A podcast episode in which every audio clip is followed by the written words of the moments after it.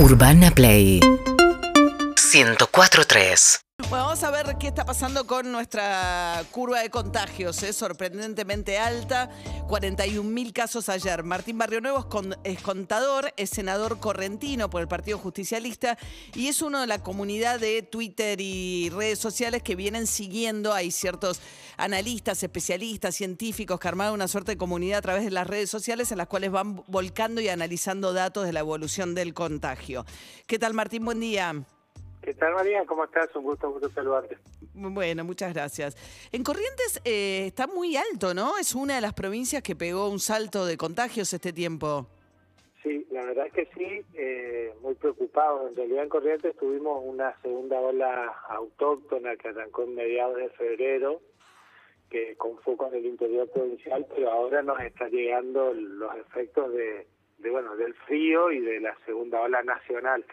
Así que en este en este momento con un marcado crecimiento también en la capital correntina, con prácticamente toda la provincia en valores de alarma epidemiológica, así que preocupados, ¿no? Muy preocupados.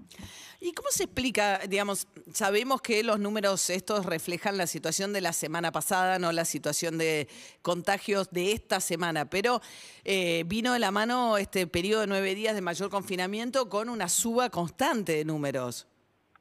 Sí, en realidad sabíamos que iba a suceder, no solo por el efecto eh, eh, que, que, que llega siete días, mínimo siete días después de- del inicio del confinamiento, sino que fundamentalmente eh, tuvimos los feriados y eso sucede siempre. Por eso yo desde el lunes vengo anunciando que jueves, viernes y sábado iban a ser días de, de números altos, no solo porque evidentemente está habiendo muchísimos contagios, pero no solo por, por los, los contagios y los contactos detectados actualmente, sino también por los demorados del fin de semana largo, eh, que, que se hacen menos eh, testeos, que se cargan menos datos. Eh, recordemos siempre que los que hacen los testeos, los que cargan los contactos, son todos efectores de la salud. Entonces, también también ellos tienen feriados, ¿no? Eh, Lo que pasa es que igual en los feriados la cantidad de casos que fueron veintipico mil fue igual a los días no feriados anteriores. Eh, no, no, no, no. En ¿No? este caso no. En este caso no. Por eso es que, por eso es que era lo que lo que les planteaba. Fíjate que si nosotros tenemos hoy que va a ser así, seguramente vamos a tener de vuelta cerca de 40 mil casos y mañana sábado volvemos a tener un número alto. Muy probablemente terminemos la semana incluso por debajo de la semana pasada. Es decir, era lo esperable, eh, no es eh, efectivamente lo que está sucediendo. Eh, no, no es lo que nos está lo que está pasando. No es que en este momento estamos con, con el pico de casos.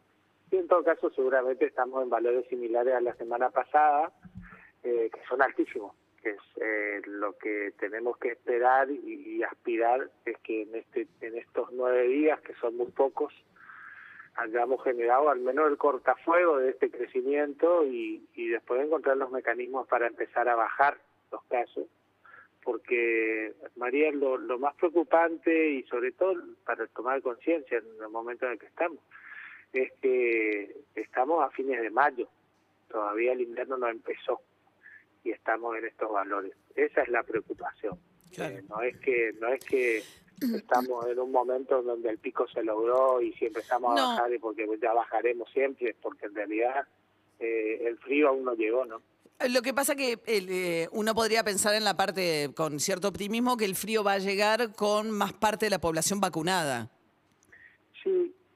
Está bien el está bien el optimismo porque efectivamente eso es así, pero eso lo que va a, implicar eh, inicialmente, como está ya empezando a implicar, es una menor letalidad y un menor eh, una me- menor proporción de personas contagiadas que vayan a terapia.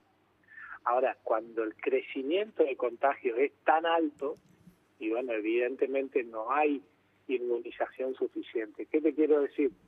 Eh, nosotros estamos vacunando a las personas en riesgo. Eh, de ninguna manera el, el proceso de vacunación que estamos llevando adelante va a permitir eh, estar ni siquiera cerca de la inmunidad de rebaño como para que pensemos que la vacunación va a evitar contagios. lo que va a pasar es que los que se contagien eh, tengan tengan menos afectación. Entonces, eso es lo que tenemos que tener en claro. La, la, en esta primera etapa y hasta bien entrado el segundo semestre, nuestro objetivo es bajar letalidad y, y, e internación con la, con la vacunación, no bajar contagios. Los contagios los tenemos que bajar con cuidados. Eh, serán, a ver, para entrar en conciencia de por qué estamos en estos números. El año pasado, el primero de junio, María, teníamos 600 casos en el Gran Buenos Aires, en, en el AMBA.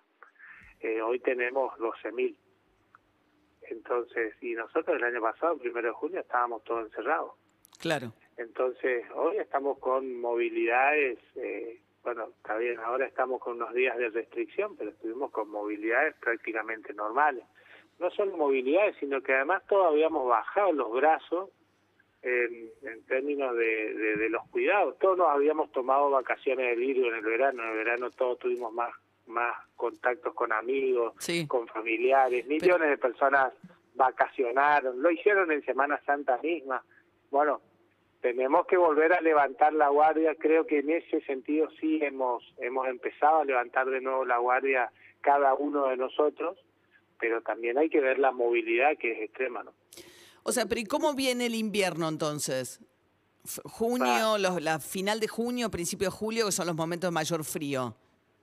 Va, va, a ser, van a ser momentos complicados en materia de contagio, no tengas dudas. Creo que, eh, por ejemplo, en el AMBA, eh, el, esta, este, este primer desarrollo de la segunda ola que tuvo a, a principios de marzo vino demasiado temprano en términos de la vacunación.